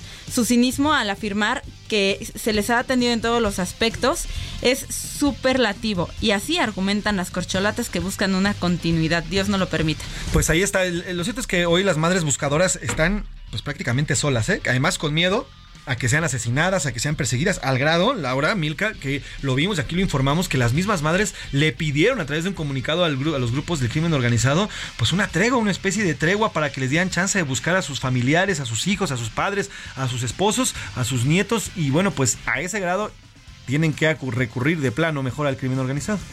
Pues es que simplemente, José Luis, ya escuchábamos en la mañana al presidente lo que decía, ¿no? De que no les va a dar voz porque eh, casi casi es como darle voz a la oposición a través de las madres buscadoras, ¿no? Que aunque prometió reunirse con ellas, ahora dice que no porque lo va a atacar la oposición de todo lo que salga en esa reunión, ¿no? Que lo va a usar, eh, digamos, eh, eh, de- de- decía Ciro Gómez Leiva, decía este otros conductores, otros periodistas de otros medios de comunicación, que porque les va a servir de bandera para atacar su gobierno cuando de verdad estamos hablando de, de un dolor Sí, sí, sí. que uno como mamá dice, yo no sabría qué hacer de verdad y yo las admiro por eso si a mí me desaparecen un hijo. O sea, es que de verdad es un dolor, es un dolor así inconmensurable nada más de pensarlo. Pues ese, ese dolor es precisamente la que las tiene, lo que el, el dolor que las tiene en las calles, rascando con sus propias manos la tierra porque el Estado. pico y palo, A sí. pico y palo porque el Estado, pues les tiene estas respuestas, ¿no? De no me reúno con ustedes porque me van a pegar políticamente. Para el presidente todo es política, o sea, no, no, no, no quiere reunirse porque le van a pegar al pobre. O sea, bueno, No políticamente. No pasa nada, dice. Y entonces, bueno, pues ahí están las madres, que ya decía, todas las mañanas, eh, tú y, la, y Milka han platicado con madres buscadoras eh, continuamente, y todas las mañanas ahí están rascando con pico y con palo, las, las donde les dicen, ahí hay, y ahí van, y se avientan todo el día, y solas, solas, sin que el Estado les provea algo. Exactamente, José Luis, se exponen y exponen también a sus familias con la esperanza de encontrar, y esto es muy fuerte, pero de encontrar a veces un dedo, un hueso, un pedacito de cabello, un pedacito de tela de la ropa del hijo de la hija que no encuentran. sí. Esa es la esperanza, es lo que ellas salen a buscar y sí, arriesgándose atendiendo a llamadas anónimas de grupos delincuenciales que les dicen creemos que en este punto hay cuerpos. Vayan y busquen. Y ahí ocurre lo que ha ocurrido ahí, lo que ocurrió en Tlajomulco, eh, ahí en, en Jalisco, por ejemplo, ¿no? Y bueno, pues ahí está el presidente y su forma, en lo personal creo que es una forma muy mezquina de actuar. Tendría que re- reunirse con las madres. Es un dolor. Son las madres de nuestros mexicanos, son madres mexicanas. ¿Por qué no reunirse con ellas? Pero bueno, ¿qué dicen? ¿Qué más comentarios hay? Buenas tardes, saludos desde Torreón. Soy el señor Juan, bueno, Juan Pedro. Que tengan un buen día. Termina julio y todo sigue igual para uno que para y bueno y para México. Esto está empeorando en inseguridad en- y en lo del PIB. No sé cuál es la diferencia si todo sigue subiendo de precio y lo que falta. El superpeso de qué nos sirve a nosotros los obreros si seguimos ganando igual y gastando más en la despensa. Así es, bueno, pues la situación la verdad es que no es muy halagüeña para los mexicanos. Los, los salarios siguen exactamente igual. el tema de, las, de los precios siguen exactamente igual. Tan carísimos en el mercado, en el supermercado. Yo el fin de semana que estuve ahí con mi mamá, estuve con ella, tuve la oportunidad de ir a un súper y escuchaba una, una familia decía, pues deja esto. Deja el otro, es que tenemos que tener esto. Sí, pero te hace falta esto más. O sea, las familias están sacrificando el jamón por el por un jabón, ¿no? El- o, el, o el, no sé, el pan por otro, otro artículo necesario para su, cuidado personal. No sé, ese tipo de cosas y esas escenas son las que vemos día a día en los supermercados y en los mercados de esta, de esta ciudad y de toda la República Mexicana. Y, y es la realidad que vivimos todos. También, José Luis, precisamente ayer este, fui al supermercado y no les miento, compré yogurt, justo jamón, tortillas, manzana, creo que dos, tres cositas más. Fueron mil pesos. Y dije, Sí. ¿qué? Carísimo, carísimo. Mil pesos. Bueno, ya ni hablemos de este regreso a clases. Digo, Ah, sí. aunque ya Ah, vimos la sí. escueta lista de útiles escolares de educación básica, ¿no? Este, que junto con sus libros dan pena ajena, pero Sí, bueno, sí. eh, eh, no deja de ser, y con todo y que el gobierno de becas, no deja de ser un gasto para los padres de Sí, sí, sí. familia, este, no deja de ser una familia que tiene cuatro hijos, que tiene tres, que tiene, no, ni hablar de, de, de- de- del esfuerzo que tienen que hacer las familias que pagan escuela particular, que también es porque saben que la escuela pública pues está mal y que hacen el super esfuerzo y que se mega aprietan el cinturón pues para hacer un esfuerzo y pagar una escuela privada, ¿no? De una o de otro lado de la moneda, la verdad es que si, si, si todos estos meses se habían estado apretando el cinturón, pues ahora más con el regreso a clases, con la compra de útiles, de uniformes, de N cosas, son no solo para un hijo, Sí, sino no, digo, para dos. Tú que tienes dos, por ejemplo, en casa, eh, sí. Pero bueno, ¿qué dice en Twitter, mi querida Lau? Nos vamos rapidísimo. Hoy se termina julio, ya estamos a cinco meses de que termine el año. ¿Cómo le fue el 13% bien? Que todo mejoró. El 46% dice que mal, que no le ha ido bien. Y el 40% simplemente pues es un mes más. Y nuestra segunda pregunta, ¿usted ya se sintió los efectos positivos en su bolsillo de esta supuesta crecida en la economía mexicana? El 6% que sí, que le alcanza el dinero. El 85% que no, que todo está caro. Y el 90 y el 9% que son cifras mentirosas. Pues ahí está el tema y está lo que nos dice nuestro, nuestro público. Y bueno, pues eh, estaremos pendientes y seguiremos. ¿Algún comentario más, mi querida Milk? Uno rapidísimo. Buenas tardes. En lo personal, este sexenio me ha ido muy mal. Trabajaba en la construcción del aeropuerto de Texcoco y cuando lo cancelaron me quedé sin trabajo ocho meses. Posteriormente, otros tres y ahorita todavía no tengo trabajo. AMLO le ha dado los, los contratos, los proyectos únicamente a la Sedena y a la CEMAR, ya que no cree en nosotros los ingenieros civiles y tampoco se lleva a cabo el Plan Nacional de Infraestructura. No, pues no. La verdad es que ese Plan Nacional de Infraestructura quedó en reuniones padres entre empresarios y el presidente del observador y nada más. Bueno, rapidísimo, José Ajá. Luis. La UNAM advirtió por un cambio en el comportamiento de COVID en México, por lo que llamó a reforzar las medidas para prevenir y atender los casos en el marco. Yo sí les quiero decir que en la comunidad, en, mi hijo estudia en la UNAM y sí, les hicieron ya este llamado para el próximo regreso a clases, los que ya están yendo a reforzar sus medidas, ¿no? Eh, por, por estos contagios, eh, pues ahora sí que... eh, Recurrentes, sí. Han, recurrentes. han empezado ya otra vez recurrentes. Ajá, ahí y en otros centros escolares del país. Pues estaremos pendientes sin duda y bueno, pues la UNAM también ya alzando la voz también y bien por los, por los jóvenes también que van a estar cuidándose. Muchas gracias Lau, muchas gracias Milk. Gracias, José Luis. Vamos a los culeros de San Lázaro que hoy le cantan al grupo interdisciplinario eh, de investigadores, el GIEI, bueno, pues que ya dejó eh, nuestro país, ya dejó de participar en la búsqueda de los 43 jóvenes de Ayotzinapa.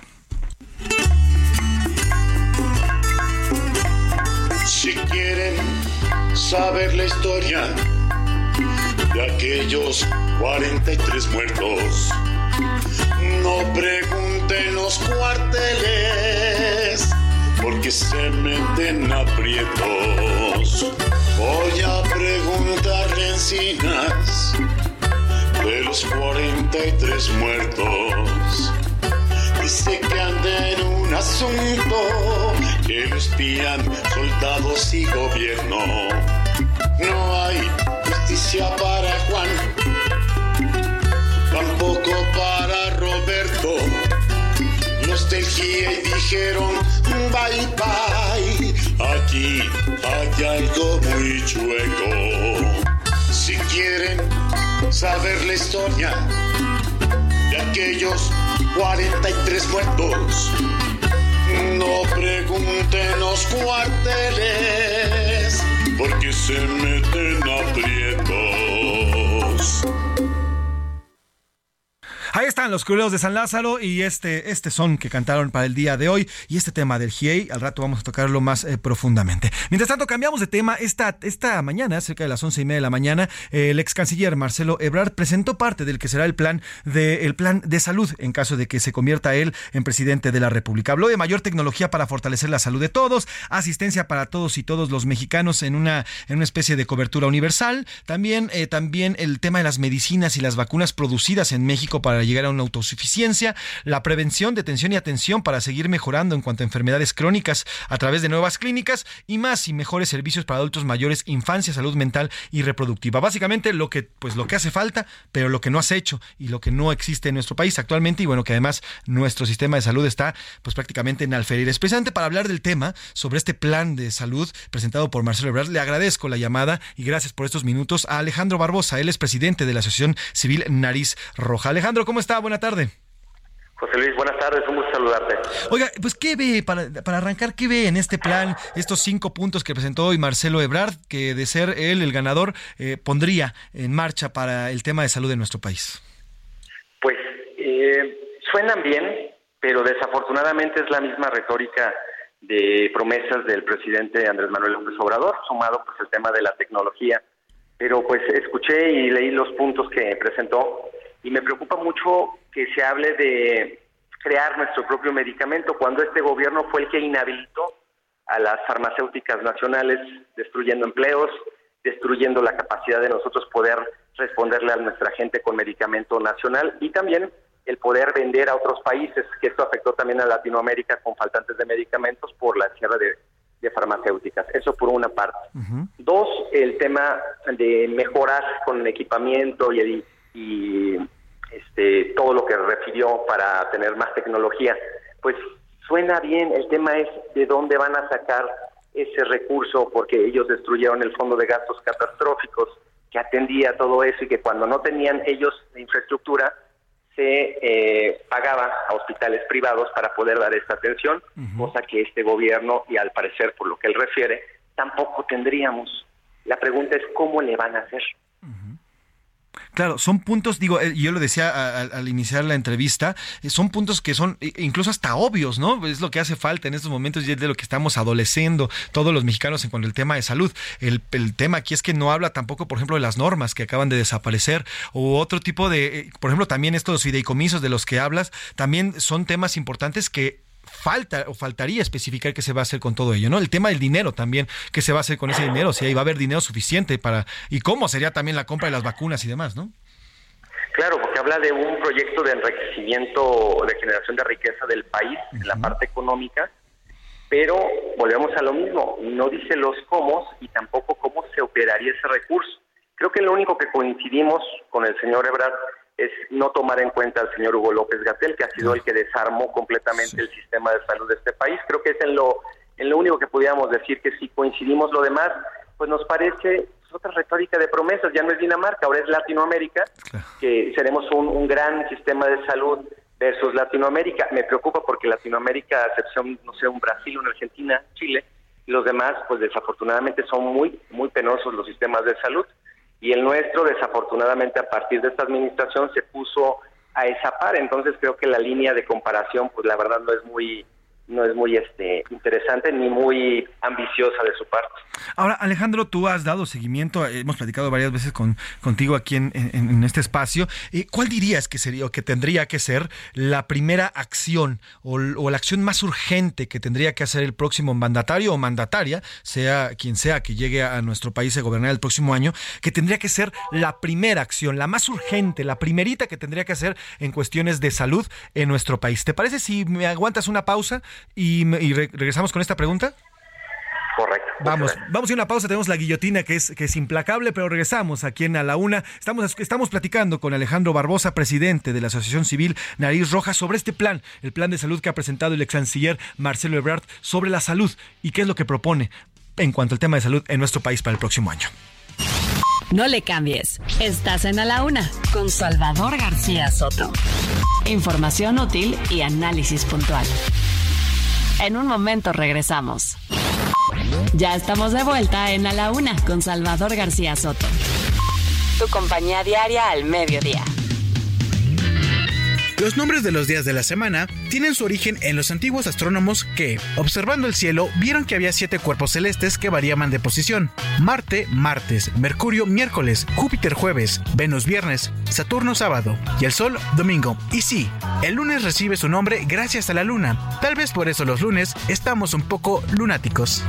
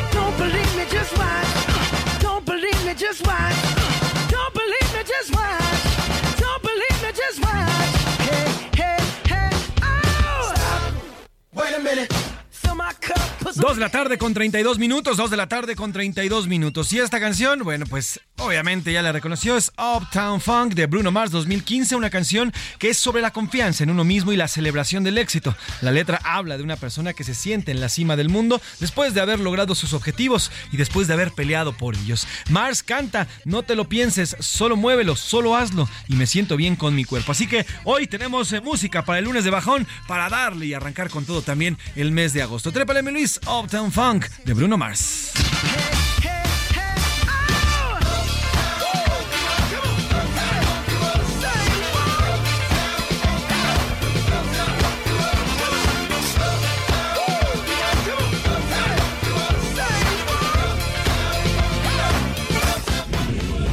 A la una. Con Salvador García Soto. El ojo público. En A la Una tenemos la visión de los temas que te interesan en voz de personajes de la academia, la política y la sociedad. Hoy escuchamos a Javier Oliva Posada en Poder Nacional. El ojo público. ¿Qué tal, José Luis? Saludos ahí en especial al equipo en, en cabina y en esta ocasión pues me voy a referir a una, a una serie de twitters y de mensajes que se dieron en distintas redes eh, sociales durante el fin de semana a propósito de distintos también pronunciamientos en torno a las Fuerzas Armadas y que desde mi punto de vista eh, pues tratan u observan de encontrar algún punto de vinculación y sumarlas a sus eh, planteamientos todavía muy adelantados al proceso electoral. A mí me parece que en ese sentido hay una notable precipitación en tratar de, incluso desde las propias, propias precandidaturas de la, del partido oficialista Morena, en términos de sus relaciones con, insisto, con las Fuerzas Armadas, porque pues se trata de una institución del Estado y de ninguna manera del gobierno en turno. Y esta eh, confusión eh, puede llevar a posiciones francamente eh, riesgosas en lo que se refiere al tratamiento de materia específicas y muy sensibles. Por un lado, desde luego, la seguridad pública, pero también la seguridad nacional. Entonces es muy aconsejable y ojalá eh, lo pondré en los distintos equipos de campaña, las diversas organizaciones de ciudadanos que naturalmente están surgiendo y se están organizando prácticamente por todo el país y evitar en lo posible este tipo de, de, de pronunciamientos porque desde, insisto, no contribuyen ni a la calidad del debate y por el otro lado también lo que ponen en evidencia desde mi punto de vista es un notable desconocimiento conocimiento respecto de la naturaleza de la institucionalidad y la trayectoria histórica que tienen las Fuerzas Armadas. Entonces sí eh, veremos que en lo sucesivo esto no, no incurra nuevamente en una presencia en el, en el debate, aunque será difícil si apenas estamos comenzando con mucha anticipación el proceso electoral federal, como yo la, ya lo he comentado en otras eh, oportunidades. Eh, sin embargo, no podemos dejar de hacer este señalamiento respecto de las implicaciones que puede contener incluso a la precisión ideológica y programática de los planteamientos en, esta materia de seguridad pública y de seguridad nacional. Muchas gracias, estamos pendientes. Buena semana nuevamente para todas y todos. Muchas gracias. A la una, con Salvador García Soto.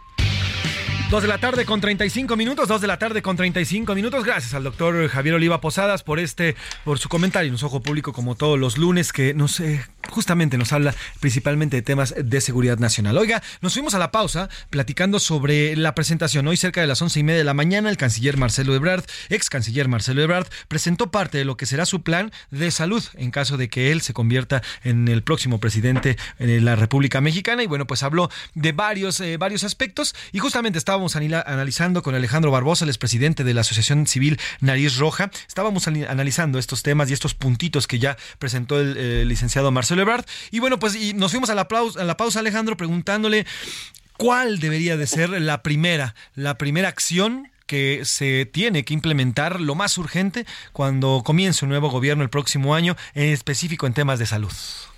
Ok, antes de respondértela, Ajá. me gustaría dos puntos. Dice los puntos del señor Marcelo Ebrard que van a atender a todas y a todos y a los de prioridad les van a dar mejor atención. ¿Cómo se va a lograr esto si el IMSS Bienestar, que es el nuevo proyecto, el Frankenstein de salud que promovió el señor López Obrador, en sus eh, apartados no contiene la atención a enfermedades de tercer nivel? No aparece. Si ustedes ven el catálogo, no existe. ¿Cómo vas a fortalecer algo donde sus bases no tienen ni pies ni cabeza? El IMSS Bienestar fue hecho para atender eh, medicina básica, medicina en lugares rurales donde no había atención médica, y hoy pretenden que este sistema sea el que atienda a 55 millones de personas que cada una de ellas no podemos ponerlas por prioridad, todos son urgentes, estén en Chihuahua, en Oaxaca, en Jalisco, todos son urgentes y desafortunadamente no se han entendido así, hay gente que ha muerto por la desatención. No puede ser que quieran fortalecer algo que no ha funcionado. Respondiendo a tu pregunta, ¿cuál sería la primera acción? Aplicar el presupuesto autorizado por el Congreso. Hay ejercicios en los estados que están regresando a la hacienda pública para ser utilizados para otros fines, no podemos nosotros decir para qué, pero de que se está regresando dinero, se regresa. Que se utilice el recurso de manera correcta, las compras de medicamentos no son en volumen, son por la necesidad misma de cada estado. Cada estado necesita, obviamente, eh, un determinado tipo de medicamentos y cantidades. ¿Cómo puede ser que hablen de un abasto al 100% actualmente cuando ni siquiera existe algo que se comprometió el señor Alcocer, que es tener el número exacto de pacientes con cáncer que hay en este país? No hay un control de eso. Evidentemente, al no saber eso, no sabemos ni qué tipo de cáncer, ni qué edad tiene la persona, ni dónde se atiende. Y eso pues no nos permite poder hablar de un abasto al 100%. Entonces, creo que lo primero es aplicar de manera real ese dineral, son millones de pesos que no llegan a la gente y que cuando se apliquen en todo eso que mencionó el señor Ebrard en tecnología, en el abasto de medicamentos, en la atención eficaz, podremos hablar de que por primera vez en México por lo menos el dinero se está utilizando de manera correcta y ya después pasaremos a la parte este agradable que es poder decir que vamos a entrar en una etapa de primer mundo pero por el momento creo que tenemos que aplicar el dinero de manera correcta.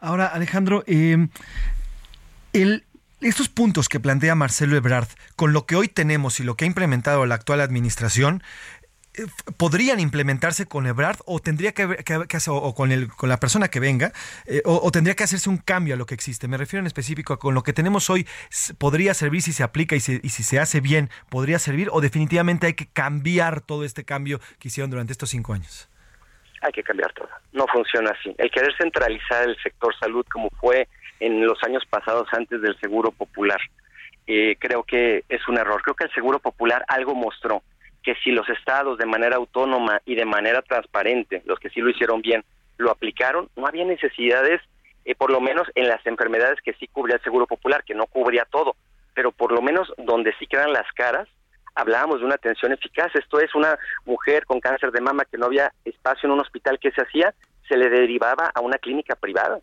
Eso era maravilloso, donde no había equipos de radioterapia que se hacía, se mandaba a la persona en una clínica privada. Los equipos al final del día se van a hacer viejos y obsoletos y es un dinero que tarde o temprano pues se va a perder.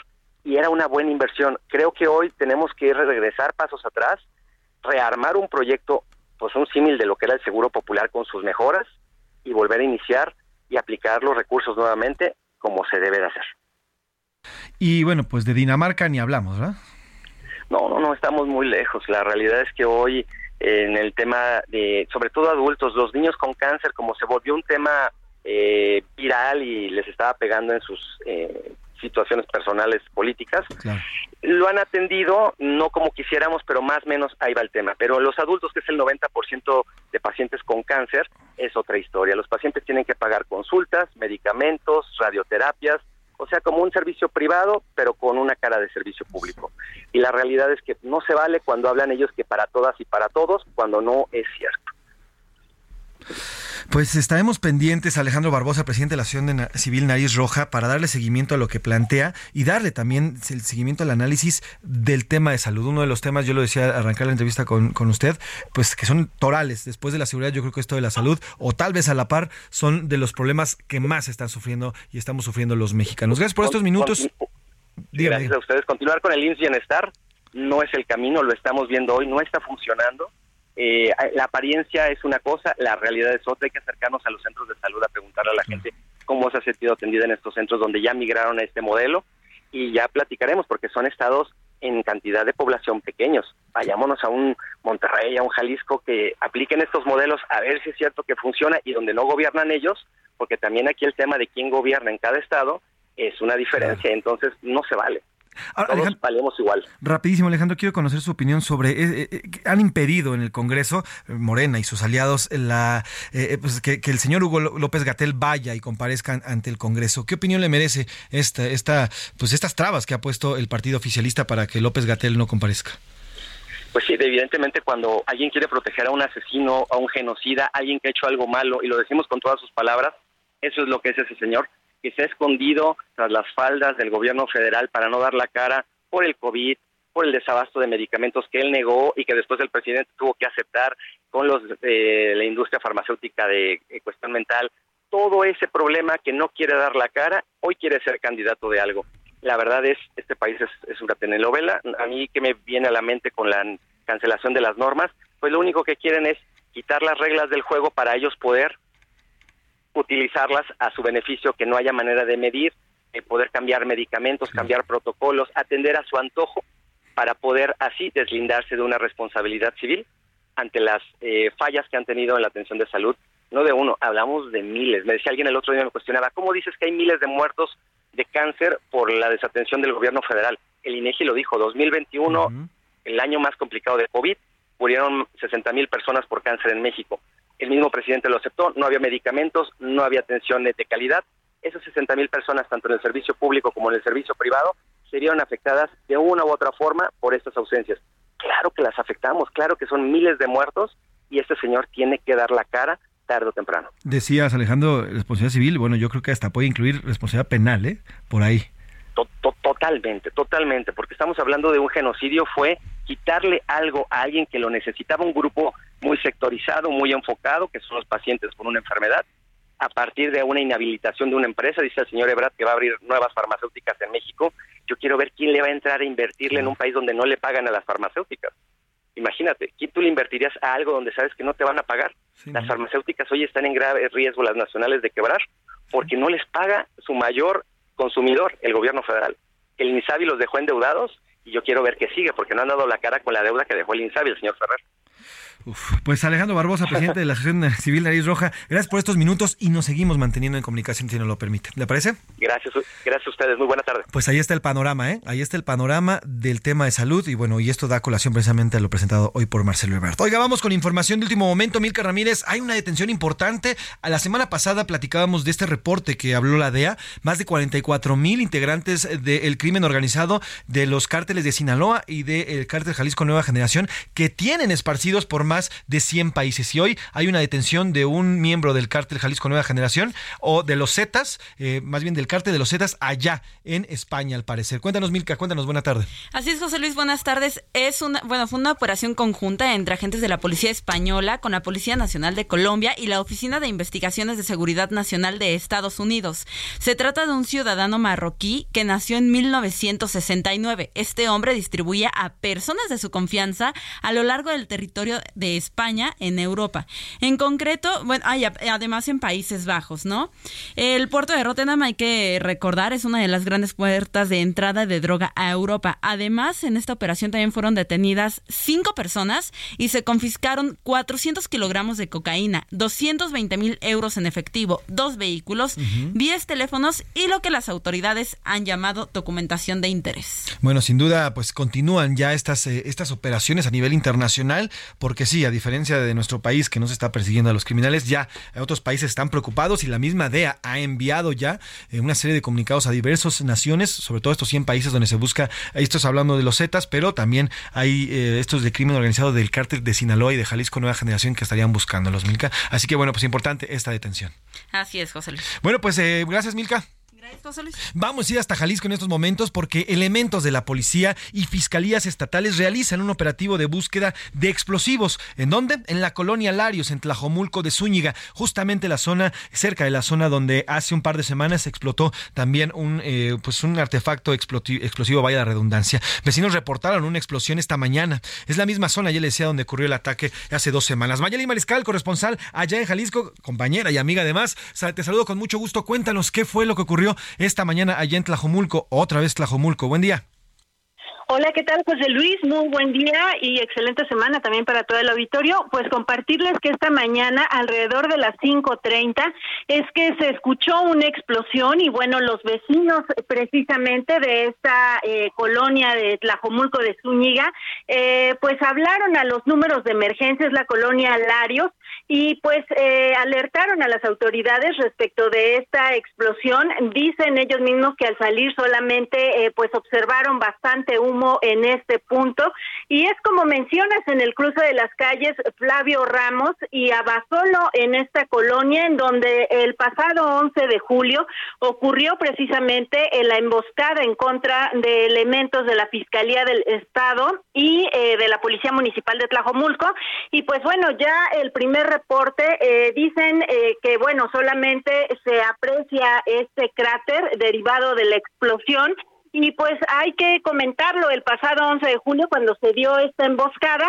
detonaron siete de ocho explosivos, eh, dejando un saldo de seis personas muertas, 15 lesionados, y pues en esta ocasión eh, las autoridades incluso llevaron también binomios caninos, obviamente especializados en la detección de explosivos.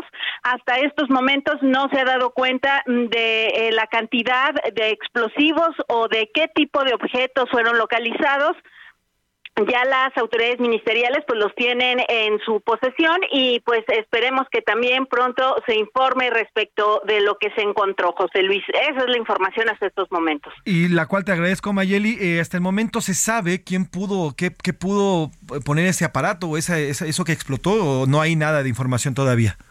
No hay nada de información, solamente se emite un boletín por parte del área de comunicación social de gobierno del estado en donde dicen que pues eh, bueno lo que se recabó, los indicios recabados ya fueron puestos a disposición de la autoridad ministerial. Sin embargo, insisto, no se da eh, cuenta de qué tipo de indicios es lo que se localiza en este terreno.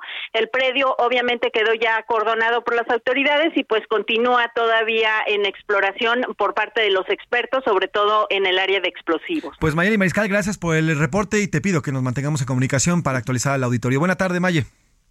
Muy buenas tardes. Ahí está Mayeli Mariscal, nuestra corresponsal allá en Jalisco. Y ahora vamos a Chihuahua. En Ciudad Juárez hubieron balaceras en los primeros minutos de este lunes. Federico Guevara, compañero corresponsal y amigo allá en esta zona, allá en Chihuahua. Cuéntanos de, esta, de este lunes violento en esta zona de Ciudad Juárez. Buena tarde. Buenas tardes, José Luis, efectivamente, pero fue un fin de semana violento. El día de ayer 11 personas fueron asesinadas en una serie de ataques directos en contra de elementos de seguridad pública. Esto, de acuerdo a las autoridades, señalan que es parte del rechazo de los grupos delincuenciales ante la instalación de cámaras de seguridad en diversos municipios. Hoy por hoy hubo atentados o conflictos en Ciudad Juárez, en Chihuahua, en Colonia Rubio, en Cuauhtémoc, en varios puntos de este estado, eh, pues por este repudio y este ataque directo a los policías. Eh, no se ha determinado eh, realmente por qué se está dando este, este incremento de violencia justo en contra de agentes de la policía, elementos de la seguridad pública, pero incluso se vieron obligados a cerrar temporalmente el Cerezo 3, aquel famoso cerezo que ocasionó en enero del año, de este año, es una serie de, de motines. ¿Por qué? Porque en el Cerezo 3 se encuentran los representantes de los dos principales grupos delincuenciales y cuando suceden ese tipo de cosas también en el Cerezo se generan, eh, se generan conflictos la gobernadora del estado fue clara y concreta de que van a seguir y tratar de buscar la investigación de por qué se está generando este tipo de ataques, porque para muchos los están interpretando como si fueran un mensaje muy concreto en torno a las autoridades de seguridad pública estatal. Pues eh, sin duda, un, bien lo dices, bien lo dices, Fede, un fin de semana, digo, estábamos con el tema de las balaceras de esta mañana, pero sí, fue un fin de semana bastante violento el que se vive allá en Ciudad Juárez. Te agradezco el reporte, Federico, y te pido que nos mantengamos en contacto para eh, actualizaciones para el auditorio. Buena tarde, Fede. Buenas tardes, José Luis, y aquí estaremos pendientes. Le bajamos un poquito a la intensidad, bastante violento, ese es el país que tenemos, ni modo, pero hay que informarlo, porque hay que estar y hay que conocer lo que pasa en los estados de la República Mexicana. Bajamos tantito al, eh, al tema de la violencia y vamos con los deportes con el señor Oscar Mota. Los deportes en A la Una con Oscar Mota. Oscar Mota, Aldrete, Mafren, cuéntanos qué traes en los deportes para este lunes. Mi querido José Luis Sánchez Macías, amigas y amigos que nos escuchan. Hoy un gran día para ganar. Excelente inicio de semana. Excelente como le fue a Sergio Checo Pérez que consiguió segundo lugar, subió al podio segundo lugar en el Gran Premio de Bélgica. Escuchemos las palabras de Sergio Checo Pérez. Creo que hemos hecho un, buen paso, especialmente calificación. Ahora en carrera, ¿no? Creo que hoy, hoy Max iba en, en otro planeta, especialmente en ese compuesto mediano. Fue muy rápido, muy superior. Entonces, eh, todavía seguiremos mejorando, pero creo que tenemos un buen cierre, ¿no? En estas dos carreras, dos podiums y bueno, quedan 10 carreras y espero 10 podiums más. Claro que sí, mi checo. Seguramente vendrán más podios en estas 10 carreras que quedan. Una batalla importante que tuvo con Lewis Hamilton, inclusive, pues con algún cierto tipo de pleito en la clasificación, o mejor dicho, en la carrera sprint del día sábado. Pero ahí está, Checo Pérez nuevamente retomando ritmo y claro, afianzándose en el segundo lugar de la clasificación de pilotos. Pasamos a la Leagues Cup, una Leagues Cup que se está poniendo interesante, entretenida, como se los he dicho. Y mientras tanto, Tuca Ferretti nos da una pequeña clase preparando a los chavos que ya van a entrar a la escuela. Escuchemos al Tuca. I'm sorry, my English is very bad. En español, Very. Okay, it's possible. The question in Spanish, please. Thank you very much. All right. Thank you. Venga, mi Tuca, cagajo. Nos decía Tuca Ferretti que pues su inglés no es muy bueno. Bueno, les decía a los reporteros allá en Estados Unidos que su inglés no es muy bueno, así que por favor pedía que las preguntas fueran en español. No pasa nada, queda solamente para el anecdotario. Mientras tanto, este fin de semana, Tigres y Rayados al ganar ya clasificaron a la siguiente ronda. Los Pumas también ganaron, también están del otro lado y hoy por la tarde el América buscará su segundo triunfo y clasificar también las Chivas. Quieren apenas su primer triunfo en la League Cup y obviamente continuar de manera, de manera importante en este torneo. Hasta aquí los deportes. Querido Mafren, amigos, yo los invito a que me sigan en arroba mota-sports en Twitter.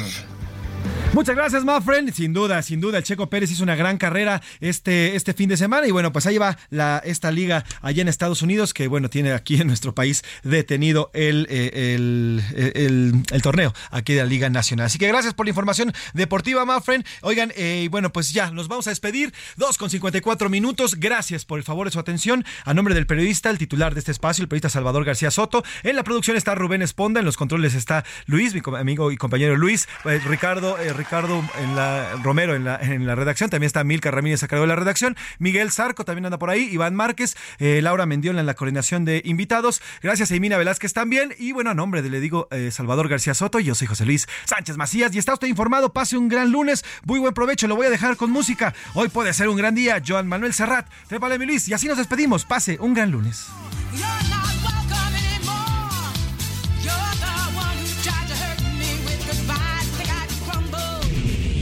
Por hoy termina A la Una con Salvador García Soto. El espacio que te escucha, acompaña e informa. A la Una con Salvador García Soto.